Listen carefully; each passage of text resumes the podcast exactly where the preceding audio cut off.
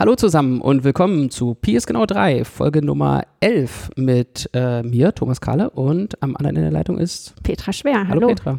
Hallo Thomas. Was wollen wir denn heute besprechen? Äh, du hattest eigentlich vorhin, das hätten wir aufzeichnen müssen, den perfekten Aufhänger gebracht für unser Gespräch heute. Äh, Du hast erzählt, dass du Word benutzt hast heute Morgen. Mhm.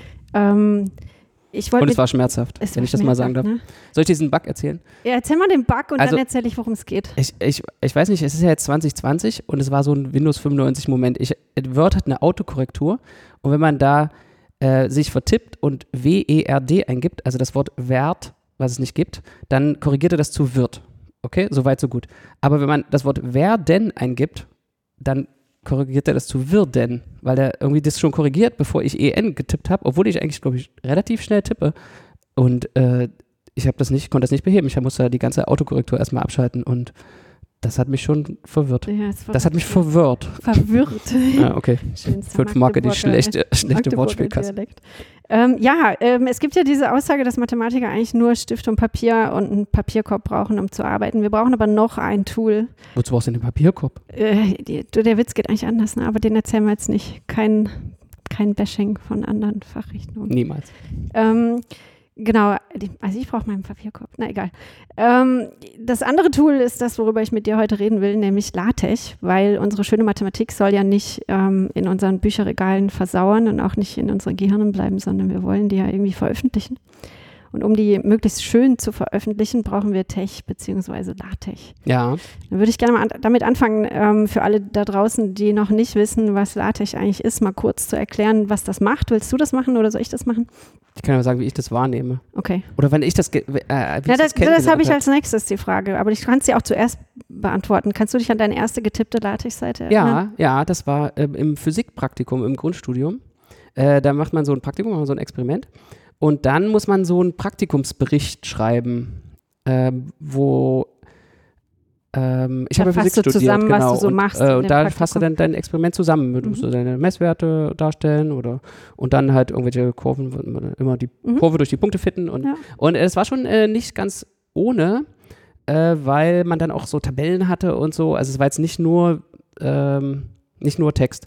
Ja. Und ja, das sah dann richtig äh, gut sieht aus. Richtig schön aus. Also man kann den größten Quatsch schreiben und das sieht richtig, richtig gut aus. Wie lange hast du gebraucht für die erste Seite? Das weiß ich nicht mehr. Aber ich war äh, dann schon so ein bisschen perfektionistisch, glaube ich. Es hat lang gedauert wahrscheinlich, ne? So die allererste Seite Tech getippt dauert. Äh, naja, jetzt kann ich, ich weiß nicht, ob es Hm. zu persönlich ist, aber ich, äh, in unserer Familie gibt es noch äh, andere äh, Technutzer. Technutzer. Also äh, ich, Ah, ich du habe hab, ich hab Tech von meiner. Mutter gelernt sozusagen äh, und dann hatte ich da Starthilfe. Ja, okay, ich nicht. Ich musste das mit dem Template lernen, das wir im zweiten Semester fürs Pro-Seminar gekriegt haben. Mhm. Und damals war Googlen noch ein bisschen, Googlen ging noch nicht, ne? Also es gab kein Google. Mhm. Und ähm, man konnte dann mit irgendwelchen anderen Yahoo-Anfragen oder so da mühselig versuchen rauszufinden, wie es halt geht. Lehrbücher. Ja, genau. Oder in die. Bibliothek laufen und Der da Kopka, gucken. genau, ein dreibändiges Ja. Lehrbuch. Und, äh, Ja, oder genau. die, die dünne kleine Handbuchzusammenfassung, genau.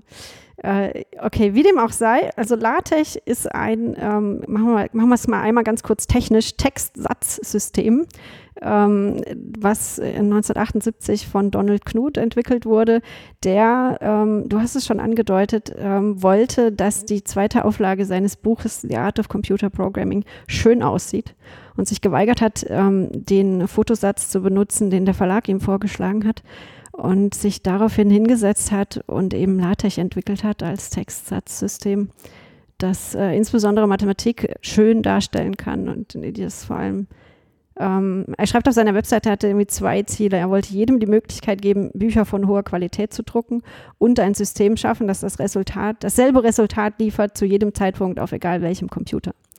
Stimmt, diese Plattformabhängigkeit, das war, glaube ich, das kann man sich heute auch nicht mehr so vorstellen. Das war, glaube ich, ein großes Problem. Das, ja, das aber auch Versionsabhängigkeit. Ne? Also wenn du selbst heute, wenn du ein Word-Dokument als .doc oder docx-Datei verschickst und jemand anders die mit einer anderen Word-Version aufmacht oder noch Mhm, schlimmer mhm. mit so OpenOffice-Programmen Mhm. aufmacht, äh, das sieht immer anders aus. Ne? Wo du gerade open sagst, und Knut hat das halt völlig offen entwickelt. Ja? Genau. Also das ist ja quelloffen. Das war von Anfang heißt, an ähm, offen und frei verfügbar. Jeder kann äh, mitmachen und Bugs finden. Natürlich gab es keine Bugs, weil Donald Knuth hat es programmiert. Doch, es gab ein paar Bugs. Irgendwie bis 86 hatte er selber noch die beseitigt und danach gab es noch ein paar. Seit 1990 ist es aber stabil, habe ich nachgelesen. Ja. Aber da gibt es auch so, so Geschichten. Hat er nicht irgendwie so exponentielle Geldbeträge für irgendwie Bugs? Ein Cent ja. für den ersten Bugs, zwei nee. Cent und dann verdoppelt sich das immer und es hat irgendwie bei 1,40 Dollar aufgehört, äh, 16, 1,60 Dollar aufgehört oder so? Ja, nee, so ähnlich. Nee. Also der hat Geld ausgesetzt für Fehler in seinen Büchern. So. Da gibt es diese Geschichte, dass er, ähm, wer einen Fehler in seinen Büchern findet, kriegt einen Hexadezimal-Dollar. Also 2,65 Dollar, also 2 Dollar 65 Cent. Aha. 100 äh, Hexadezimal entspricht 256 Dezimal. Ja. Steht alles auf seiner Website. Ah, okay. Und früher hat er wirklich Schecks verschickt, ja, also von seinem Privatkonto ja, ja, ja. ein Scheck mit 2,65 Dollar ähm, 65. und er schreibt auch, dass die von denen nie einlösen, da musst du den weggeben. Genau, das ist so von den ersten 300 wurden nur neun eingelöst. Ja, genau. Das ist, auch, das, ist, das ist auch ein sehr guter Trick. Also, also der Scheck wie, um Geld zu sparen. Knut hat irgendwie einen höheren ideellen Wert offensichtlich. Als 2,56 Dollar auf jeden Fall genau. Würde ich auch behalten, ja. auf jeden Fall. Na, irgendwann ging das nicht mehr aufgrund von so Sicherheitsproblemen, ähm, weil auf den Checks stehen ja diese Nummern drauf, die dein Konto identifizieren. Und dann kannst du irgendwie das Konto, also gibt es irgendwie einen Bug, dass du das Konto unter Umständen leer räumen kannst, wenn du zu viele von diesen Nummern hast. Ach du Gott. Und jetzt äh, verteilt er die nicht mehr. Das und jetzt Banksystem verteilt in den USA, das ist ja unglaublich. Ist furchtbar, ne? Jetzt verteilt er virtuelle Schecks. Ähm, das ist ganz lustig. Er hat nämlich die Bank of San Serife gegründet, wo er immer noch virtuelle Schecks ausstellt. Er braucht ja kein, er braucht ja das, niemand will ja das Geld haben. Also brauchst, er, er braucht nicht nur Autogrammkarten verschicken, oder? Ja, also. Das, das ist doch der Witz. Der, der, der Scheck ist ja eigentlich nur der Ja, du kriegst jetzt halt einen Eintrag und ein virtuelles Konto bei dieser Bank of San Serife. Ja, genau. Die wird gehostet auf seiner Website, kannst du mal nachgucken. Mhm. Ähm, genau. Also die, die Ehre sozusagen anerkannt äh, zu seinen Fehler gefunden zu haben. Oh, das wäre cool. Aber muss man jetzt noch ein Fehler. Ja, das, ja. Äh, nee, das fange ich jetzt nicht an. Nee, da, kannst du mal gucken. Das wäre cool. Hm. Ja, ist auch der einzige Punkt, für das er E-Mail benutzt übrigens. Ähm, das, Ach so? Äh, ja, wusste es nicht. Knut hat irgendwie 1990 äh, aufgehört, E-Mail zu benutzen, ähm, weil er gesagt hat, 15 Jahre E-Mail reicht für ein Menschenleben. Und kannst du ausrechnen, wann er angefangen hat, E-Mail zu benutzen. Mhm. Ähm, und er, ähm, er will nur noch E-Mail, ähm, die einen Fehler in seinen Büchern enthalten, sozusagen. Das ist der einzige Grund, wieso hm. man die eine E-Mail schreiben darf. Ja, wahrscheinlich die hm. Sekretärin ja, oder so. Okay. Genau, zurück zu Tech. Also der war da ziemlich perfektionistisch veranlagt. Der hat da gleich auch noch so ein, Schrift, ein Schriftsystem dazu entwickelt. Ja, äh, Computer Modern heißt die Schriftart. Genau, es gibt dieses Computer Modern. Und der hat ein ganz furchtbares SZ. Äh, da Echt? Das ich, das hab, also, das ist meine äh, populärste Frage auf dem äh, Tech Stack Exchange, äh, warum das äh, SZ von Computer Modern so hässlich aussieht. Und was ist die Antwort? Äh, naja, das ist eine Ligatur aus den beiden äh, S-Symbolen. Also das SZ, wenn man so vor sich hat, das sieht ja aus wie so ein F, an das noch so ein, so ein kleines S, an dem noch so ein kleines S dranhängt. Und das halt wirklich eine Ligatur, also zusammengesetzt aus diesen zwei Symbolen äh, auf, auf, eine, auf eine irgendwie nicht so schöne Art. Ja. Und äh, da, ich habe mal gefragt, also da auf diesem Stack Exchange, was da die History von diesem Buchstaben ist. Und also da hat jetzt nicht Knut selber, selber geantwortet, aber da waren dann so, äh, kann man, kann man ja verlinken, also so, äh, das war, hat dann eine Diskussion ausgelöst, wo sich dann Leute gemeldet haben, ja, als ich mit Knut da Kaffee getrunken habe, da. Das ist, glaube ich, äh, überhaupt nochmal eine ganz eigene Frage, ähm, wie man gute Mathe-Schriftarten entwickelt, weil ähm, es gibt ja noch ganz andere Anforderungen. Ne? Also das muss dann in Kursiv auch echt anders aussehen und in Fett, weil manchmal benutzen wir ja sowas wie Kursivschreiben oder Fettschreiben, mhm. um mathematische Objekte voneinander zu mhm. unterscheiden. Und dann will man vielleicht noch eine, eine altdeutsche, altdeutschen Buchstaben dazu und ähm, noch einen griechischen. Und dann soll aber das Alpha möglichst unterschiedlich aussehen zu dem eigentlichen A, aber auch zu dem kursiv geschriebenen A. Und äh, ich glaube, das ist ein ganz eigenes Also die äh, Standardschrift an diese Computer Modern, die ist schon ganz nett. Äh, das SZ mal ausgenommen, aber das nutzt man ja selten. Äh, ja. Gerade wenn man jetzt auf Englisch schreibt. Äh, aber ich habe jetzt für mein lineare Algebra-Skript, äh, was ich gerade schreibe, zum ersten Mal wirklich systematisch die Schriftart geändert. Da habe ich, wenn, wenn ich eine Schriftart, die Palatino heißt. Ähm, die auch. Besser? Ach, manchmal muss ich einfach, einfach ein, bisschen anders. ein bisschen anders und das ist ja auch auf Deutsch und dann kommt ab und zu ein SZ vor. Was wohl, was wohl irgendwie einzigartig ist für dieses Metafont, das ist dieses Schriftart-Beschreibungssystem, was Knut eben da auch mitentwickelt hat. Also der hat da so ein ganzes, so eine ganze Einheit geschaffen, ne? Also einmal den, das Tech und dann dieses mhm. Schriftart-Beschreibungssystem. Geht so immer weiter runter. Ja, der baut jetzt wohl gerade einen Assembler, habe ich ähm, bei der Recherche irgendwie. Oh mein ähm, Gott. Ähm, festgestellt. Ja, ich, also, so, dass ich, ich, wünschte, wirklich Donald, so ich wünschte, Donald Einheit würde ist. tausend Jahre leben. Es ist einfach nur cool, oder? Das ist 82. So, ne? ich will ein Buch schreiben, ich brauche ein Textsystem, ein vernünftiges, ich brauche vernünftige Schriftarten, ich brauche ein vernünftiges System, um Schriftarten zu entwickeln, ich brauche einen vernünftigen Compiler. Moment mal, es gibt keine vernünftige, ich brauche, der würde eine Hardware entwickeln. Der würde, Ja. der würde den ersten vernünftigen Computer entwickeln, Wahrscheinlich, ja. der nicht abstürzt. Aber erst, wenn sein Assembler fertig ist, ne? Ja. Ja. Ja, der stellt dann fest, ich auf diesen Schrottcomputern kann ich, kein, nicht kann ich keinen vernünftigen Assembler programmieren, also brauche ich erstmal die Hardware. Ja. Oh mein Gott, das wäre, ach Mensch. Also ihm, irgendwie ist ihm diese Ästhetik, glaube ich, so ein bisschen mit in die Wiege gelegt. Sein Vater hatte eine Druckerei, äh, habe ich irgendwo Ah, ja, gelesen. okay, das also ergibt so ein Sinn. bisschen ergibt es Sinn, ne? Ähm, äh, genau. Okay, so viel zu der, zu der Einordnung von dem, von dem LaTeX. Das war das erste große Open-Source-Projekt, hast du vorhin auch gesagt.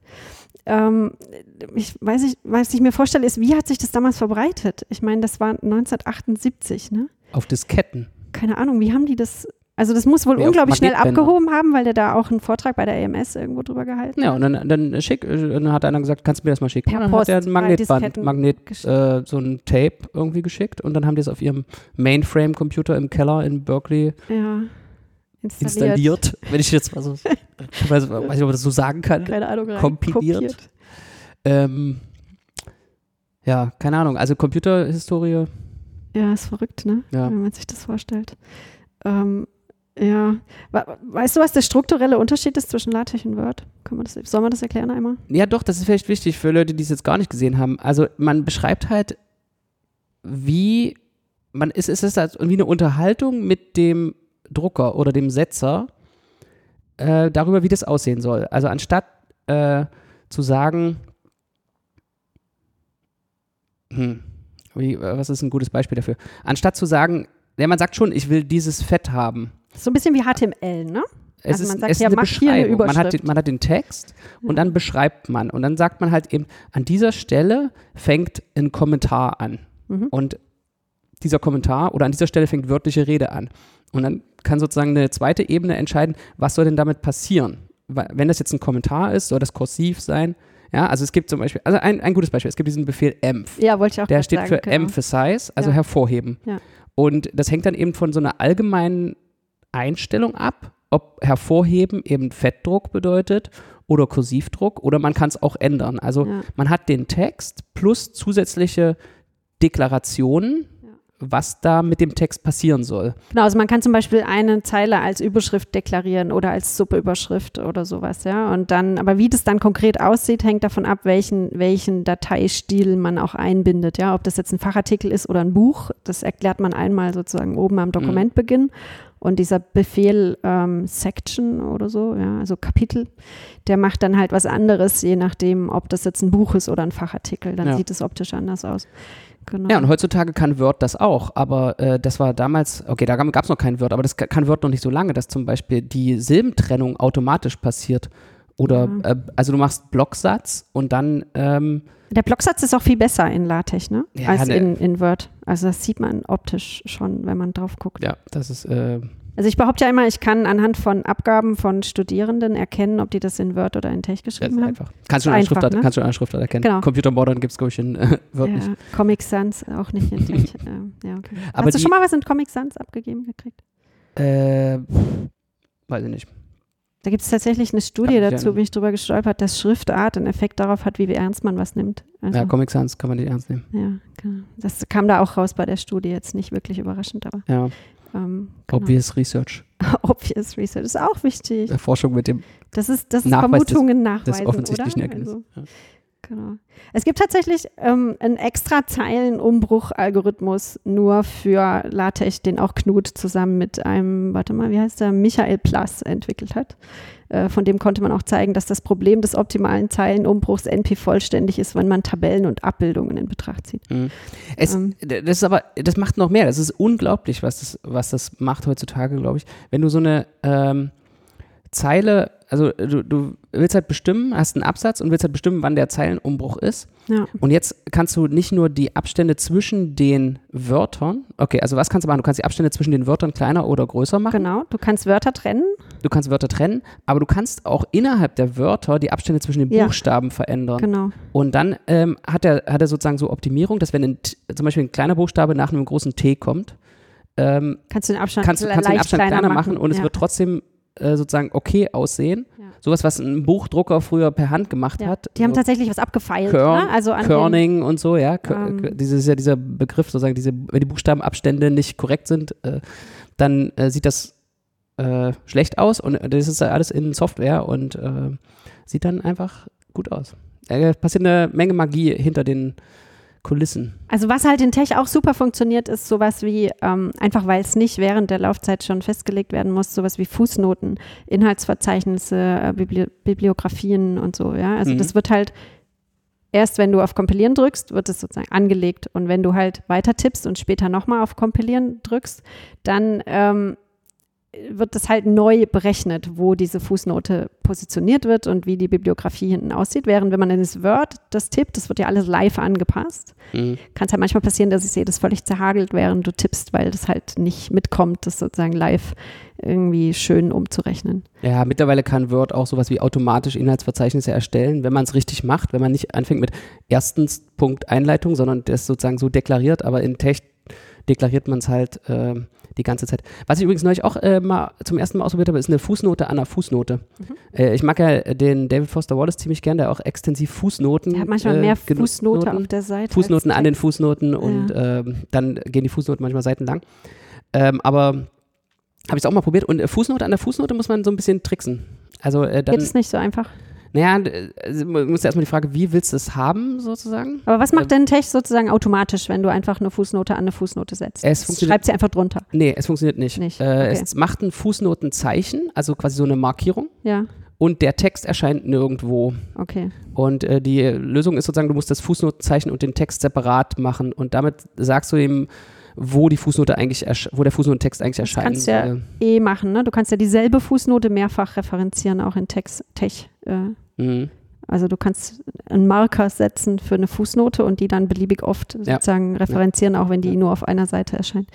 Ähm, ja. ja. also die, ich, da kommt man natürlich auch so Fragen rein, wie will man es eigentlich haben, ja? Also die ähm, soll zum Beispiel die Fußnote an der Fußnote andere Nummerierung haben. Also wenn deine Fußnoten 1 bis 100 durchnummeriert sind und du hast an Fußnote 12 jetzt eine Fußnote, soll die dann A heißen oder 13? 1. Oder 12.1, ja. ja. Also in meinem Fall hieß die dann einfach 13 und dann habe ich äh, gedacht, okay, jetzt muss wieder was Wichtiges machen. Wenn man mal von so Feinheiten absieht, ist ja Tech eigentlich. Dann macht das mal ein Word. eine Fußnote, eine Fußnote. Keine Chance, Keine Chance. oder? Alter, Fußnoten an sich jetzt sind schreibt schon bestimmt schwierig. irgendwer, dass also, das geht. Eine Freundin von mir, die hat in Geschichte promoviert und ihre Doktorarbeit in Word geschrieben, was die erzählt hat, was die gekämpft hat mit irgendwelchen Fußnoten und Seiten und dann war das alles verrutscht und hat doch nicht gepasst. Und äh, ja, genau. Aber ähm, genau. Macht Spaß. Also Techen, Techen macht Spaß. Es ja. ist, ist, anstrengend. Also wenn man so, wenn ich manchmal, ich mache das immer so in so Runden, also dann schreibe ich ja an meinem Skript da irgendwie sechs Stunden am Stück und dann bin ich halt völlig im Eimer. Aber es macht auch Spaß. Was sind denn deiner Meinung nach die wichtigsten Vorteile von Tech gegenüber Word?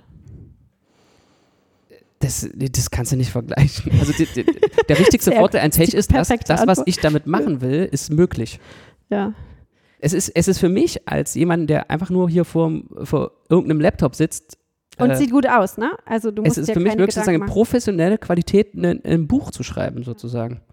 Und äh, ja, ohne sich auszukennen mit Textsatz Ein kompliziertes auch. Buch mit ja. einem Index, Bildern. Mit, mit, mit Bildern, mit Fußnoten und Fußnoten an Fußnoten ja. und, äh, und es ist es ist leicht. Separaten ja. Bibliografien für jedes äh, Kapitel und so, ne? Das ist alles irgendwie ja. problemlos machbar. Äh, der, der, große Nachteil von LaTeX? Ähm, okay, wenn man nicht eine Mutter hat, die es einem erklärt, dauert vielleicht die erste Seite so zu lang. Genau. Es, es, gibt ja diesen, es gibt ja diesen Spruch sozusagen, man, man lernt quasi LaTeX während der Promotion oder so und dann bleibt, man, bleibt man immer da vorher. stehen. Also das entwickelt sich ja auch weiter. Es gibt dann so Pakete, die alle neue Funktionen ja. haben und so. Und ähm, dann bleibt man aber da irgendwie stehen. Ich, man muss aber auch so nicht weiter. Ne? also das finde ich halt, das ist auch ein guter Punkt, den du da ansprichst. Also du kannst dich weiterentwickeln, weil es gibt immer neue coole Pakete, die auch mehr können und so. Äh, CleverRef habe ich zum Beispiel noch nicht allzu lange her kennengelernt, irgendwie so vor einem halben Jahr oder so. Ähm, da, da, muss man dann nicht mehr, wenn man Theoreme referenziert und Lemma und so, nachgucken, war das jetzt ein Theorem oder ein Lemma, was ich da referenzieren will, sondern schreibst einfach C-Ref statt Ref dann weiß das Ding von alleine, was das ist und schreibt Theorem oder Lemma selbstständig davor. Ja? Selbst wenn du das dann auch mal ein Lemma upgradest auf ein Theorem, dann äh, weiß äh, CleverRef das und du musst es nicht manuell ändern. Okay, das ist jetzt hochgradiger Nerd-Talk. Ja, äh, ich habe auch ein Lieblingspakete. Ähm, Immer, äh, wenn wir unsere Lieblingspakete bewerben. Also ich habe kürzlich für dieses Skript Nice Matrix kennengelernt. Oh, das ist auch schön. Nice Matrix löst alle Probleme, die man in einer linearen Algebra hat. Weil da hat man ja viele Matrizen. Also dann kannst du so die Matrizen am Rand dekorieren, einzelne Einträge einfärben, so diese Blockgestalt sichtbar ja. machen, Linien eintragen das und ich alles. Auch schon mal benutzt. Äh, total nice. Kannst Matrix, du so Einträge blau machen und so. Ne? Ja. Ja, ja das ist total also schön. Ist von einem äh, Franzosen geschrieben, da ist die Anleitung ist immer so halb Englisch, halb Französisch. mit, mit, mittlerweile ist es ziemlich, äh, ziemlich gut, Grammatik hat und äh, englische, äh, hat auch eine englische Anleitung. Das ist witzig. Ähm, äh, kommen wir zum letzten, letzten Punkt, den ich auf der Liste da stehen habe. Ähm, ich habe noch, okay, ein Fun Fact für den Schluss und dann ähm, jetzt aber ein Punkt noch, den ich ähm, diskutieren will. Es gab einen Effizienztest oder einen Vergleich ähm, Word gegen LaTeX, wo tatsächlich ähm, ein Kognitionspsychologe aus Gießen, ähm, Markus Knauf heißt er, mit seiner Assistentin Jelika Nejasmic, ähm, sich dran gemacht hat und das wissenschaftlich untersucht hat, sozusagen, mhm. was besser abschneidet, äh, LaTeX oder Word. Ähm, ich erkläre mal, was für einen Test die aufgesetzt haben, weil dann müssen wir diskutieren, ob der eigentlich testet, was man testen will. Mhm. Ähm, die haben vier Gruppen von Leuten genommen jeweils äh, Neulinge und Experten, jeweils im Umgang mit Word und LaTeX und haben denen folgende Aufgabe gegeben. Die hatten irgendwie so festgelegte Rahmenbedingungen ähm, und dann mussten die Versuchspersonen drei vorgegebene Texte reproduzieren. Ähm, einen aus einem, eine reine Textseite aus irgendeinem wissenschaftlichen Artikel, eine Seite mit einer Tabelle und dann noch eine Seite mit mathematischen Formeln. Und dann wurden die Ergebnisse bewertet anhand der orthografischen Fehleranzahl und grammatikalischen Fehleranzahl, Formatierungs- und Tippfehler sowie die Textmenge, die in der vorgegebenen Zeit getippt wurde. Mhm. Was meinst du, was kam raus?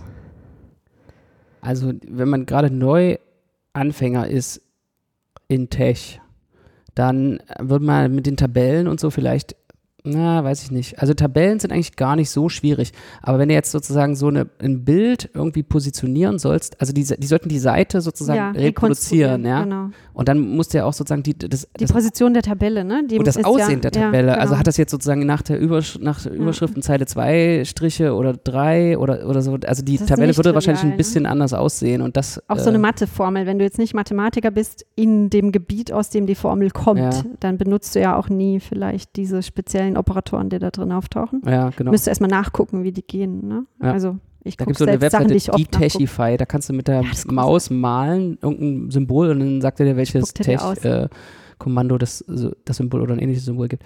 Naja, ich, äh, also ich denke, wenn, wenn man Profi ist, äh, kann man mit Word auch erstaunliche Sachen machen, aber mhm.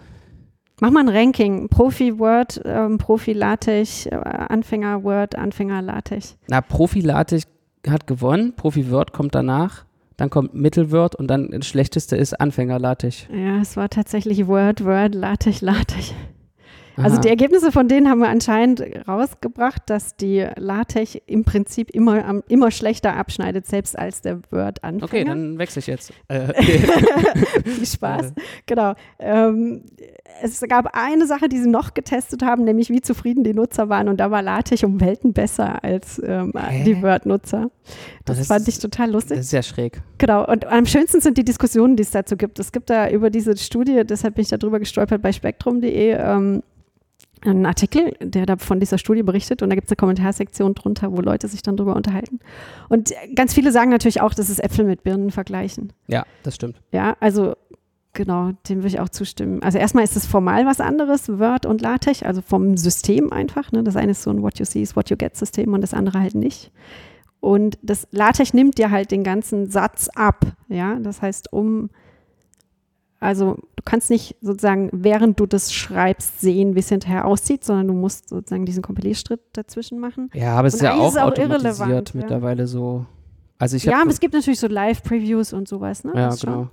Ähm, und die durften wohl auch ihren Lieblingseditor benutzen, ja. also sowas konnten die haben. Nee, was ich eher meine ist, ähm, als LaTeX-Nutzer bist du ja gar nicht so drauf trainiert, auch einen speziellen Look zu erzeugen, sondern du kümmerst dich im Wesentlichen um den Inhalt und das spuckt dir halt einen Look aus, der professionell aussieht, ja, ähm, wo aber für dich entschieden wird, sozusagen, wo was positioniert ist und wie das nachher aussieht. Stimmt, ja. Das macht ja sozusagen der Setzer. Eigentlich genau. sozusagen, es trennt die beiden Rollen von Autor und Setzer. Zwar, wenn das die gleiche Person ist, aber dann trennst die zumindest zeitlich. Ja, genau. Jetzt kümmere ich mich um den Inhalt und später kümmere ich mich ums Genau, Aussehen. später sagst du, ah, der hat jetzt die, die Grafik auf Seite 3 verschoben, ich will die aber lieber auf Seite 2 haben, weil mhm. da steht auch das Beispiel, was dazu gehört. Ja. Ähm, dann musst du halt äh, händisch noch ein bisschen rumfriemeln, dass es das vorrückt auf Seite 2. Mhm. Aber das machst du dann nicht zu dem Zeitpunkt, wo du den Inhalt generierst, ne? mhm. sondern später. Ja, das ist effizienter. Genau. Also das nicht zu mischen. Also man unterschiedliche Fähigkeiten braucht und sich auf unterschiedliche Sachen konzentriert vielleicht. Ja, und was vielleicht halt auch noch eine, eine, Kritik ist, die haben das halt nur verglichen anhand einzelner Textseiten, ja. Und die Stärke von LaTeX, meiner Meinung nach, kommt halt auch erst zum Tragen, wenn du mal große Textdateien äh, produzierst. Ja, ja ein also ein Buch. Ein Buch ja, 30 Seiten, 50 oder 200 ja. Seiten, ne? Schreib ja. mal 200 Seiten. Schreib mal ein Buch mit Index und halt genau. haufenweise Fußnoten. Das sind die Leute, die Abschlussarbeiten, große Abschlussarbeiten in Word schreiben, die äh, sehen das dann, glaube ich, vielleicht schon ein. Ja, ich glaube, die merken das auch, wenn die dann, wenn sich das dann aufhängt oder dann plötzlich alles irgendwie super langsam wird. Ja? Ich habe noch ein anderes äh, bisschen nerdy Neuroscience. Äh, ich habe mal einen Artikel darüber gelesen, dass die Reaktionszeit des Computers ähm, auf Tastendrücke einen großen Einfluss darauf hat, wie müde du wirst und wie viele Fehler du machst beim Tippen. Also Je wenn langsamer, du, desto wenn du quasi, du drückst A auf der Tastatur. Ja. Und wie lange dauert es jetzt, bis das A auf dem Bildschirm erscheint? Okay. Also das, das Millisekunden. Sich, ja, das sind Millisekunden, sowas wie 10 Millisekunden. Ja. Also die schnellsten äh, Terminal-Emulatoren, also so Kommandozeile, wo man was eingibt, die sind so bei 10 Millisekunden und da, ähm, das war sozusagen die Baseline. Und dann gab es halt schlechtere Terminal-Emulatoren, die dann sozusagen bis zu 100 Millisekunden, also das Zehnfache gebraucht haben, äh, wo du wenn du jetzt ein Experiment machst und du fragst, die Leute, fragst die Leute sozusagen, welches war schneller, die können es nicht sagen. Ja. Und trotzdem kannst du nachweisen, wenn die eine Stunde damit arbeiten, dass die, die den langsam hatten, total ermüdet sind. Ist ja verrückt. Und jetzt kommst du aber sozusagen in, in, in Word, da kommst du in Bereiche, hast du nochmal Faktor 2 oder 3 langsamer. Also alle diese äh, umfangreichen grafischen Programme. Wenn es dann so nach da erscheint, da hast, ja zum, da hast du ja zum Teil merkbare, naja, so, das ist ja extrem. Das ja. Ist also krass, wenn du quasi, ne? du tippst einen ganzen Satz und dann blub, blub, blub, blub erscheint er erst, äh, das ist. Äh, Gibt es das noch? Nee, oder? Äh, ich, ich denke, mit Word könnte man das schon reproduzieren, diesen Effekt. aber äh, ähm, so, wer schafft das? Aber, aber sozusagen diese, die grafischen äh, Programme sind da äh, schlechter und das, also das ist auch ein Browser zum Beispiel, ja. Also so äh, alles, was man im Browser eintippt, ähm, ja. Also die Leute fragen sich manchmal sozusagen, warum moderne Browser, die benutzen halt die Grafikkarte, also die sind halt grafikbeschleunigt, die benutzen mhm. in, dem, in den meisten Rechnern sind irgendwie vernünftige, einigermaßen vernünftige Grafikkarten drin und die Browser haben halt Grafikbeschleunigung und das ist halt nicht nur für Spiele. Ja, das sondern wirklich, auch das weil die sozusagen ja. die, die äh, Webseiten oder sozusagen so dynamischen Content wie ein Formular, wo du was eingibst, ist eine Grafik. schneller rendern können ja. äh, damit. Und äh, dann hast du halt eine Studie, die zeigt, dass das wichtig ist für die Benutzer, dass, dass es schnell, dass die Buchstaben schnell erscheinen. Wenn Aber du die wann macht drückst, sich das bemerkbar, ja. wenn du nur so eine, ein Online-Formular von einer Seite ausfüllst? Merkst du es dann schon oder musst du wirklich eine halbe Stunde am Stück damit arbeiten, bevor du sozusagen diesen Ermüdungseffekt ja, diese, diese Experimente sind, da geht es um Ermüdung. Also wenn du jetzt okay. quasi eine Stunde damit arbeitest, ja. ähm, wie Na gut, aber es gibt ja viele so Online-Tools, wo Leute auch kontinuierlich mitarbeiten. Ja, LaTeX, ne? da gibt es ja dieses Overleaf, äh, wo du halt im Browser, also die na, die Browser Kernfunktion okay. von denen ist anscheinend, dass du halt ein LaTeX-Dokument im Browser editierst und dann läuft der ganze Editor im Browser und der ist halt auch nicht sehr nicht schnell äh, bei den Reaktionen. Aber das Gute ist halt, dass das eine Plattform bietet, wo du jetzt Tech-Dateien ähm, teilen kannst mit anderen Nutzer und im Prinzip gleichzeitig online in dieser mhm. Tech-Datei tippen kannst. Ne? Also da könntest du sozusagen telefonieren und nebenbei gleichzeitig in so einem Dokument mhm. tippen. Ähm, ah, das ist überhaupt noch ein, ein, cooler Punkt, den wir noch nicht erwähnt haben. Ähm, ein, ein Vorteil auch von Tech ähm, gegenüber Word jetzt zum Beispiel, oder ich wüsste gar nicht, wie man es sonst machen sollte, wenn man Tech nicht hätte, ist, wenn ich, wenn ich Leuten Mails schreibe mit mathematischem Inhalt, ja, wo irgendwelche Formeln drin vorkommen oder anderer Mathe, originär Mathe-Content, dann tippe ich das in Tech-Code. Ja. Ja, also ich, ich schreibe einfach den, den Tech-Code, den ich mhm. auch in die Tech-Datei schreiben würde, in die E-Mail rein. Ja, nicht kompilierbar und auch ohne Überbau. Ja, aber jemand, der das auch schreibt, der äh, kann das dann auch lesen. Genau, ja. jeder, der Tech benutzt, kann das lesen und das ist wie Fließtext. Mhm. Also da muss man sich jetzt nicht irgendwie anstrengen. Ich wüsste nicht, wie man das sonst machen würde, außer Sachen abfotografieren und anhängen. Aber es hat ja nicht denselben Effekt, weil du es mhm. nicht so integrieren kannst in den Text. Ja, das ist überhaupt, wenn wir sozusagen so auf offene Standards und Formate und Lesbarkeit eine also was, was man produziert, wenn man was in Tech setzen will, ist ja eigentlich eine Textdatei. Du, du produzierst ja. eine Textdatei in ASCII, vielleicht, ja. vielleicht UTF-8 jetzt heutzutage. Ich meine, da entwickeln sich auch Sachen weiter. Okay, also eine, irgendeine UTF-8-Textdatei. Ja.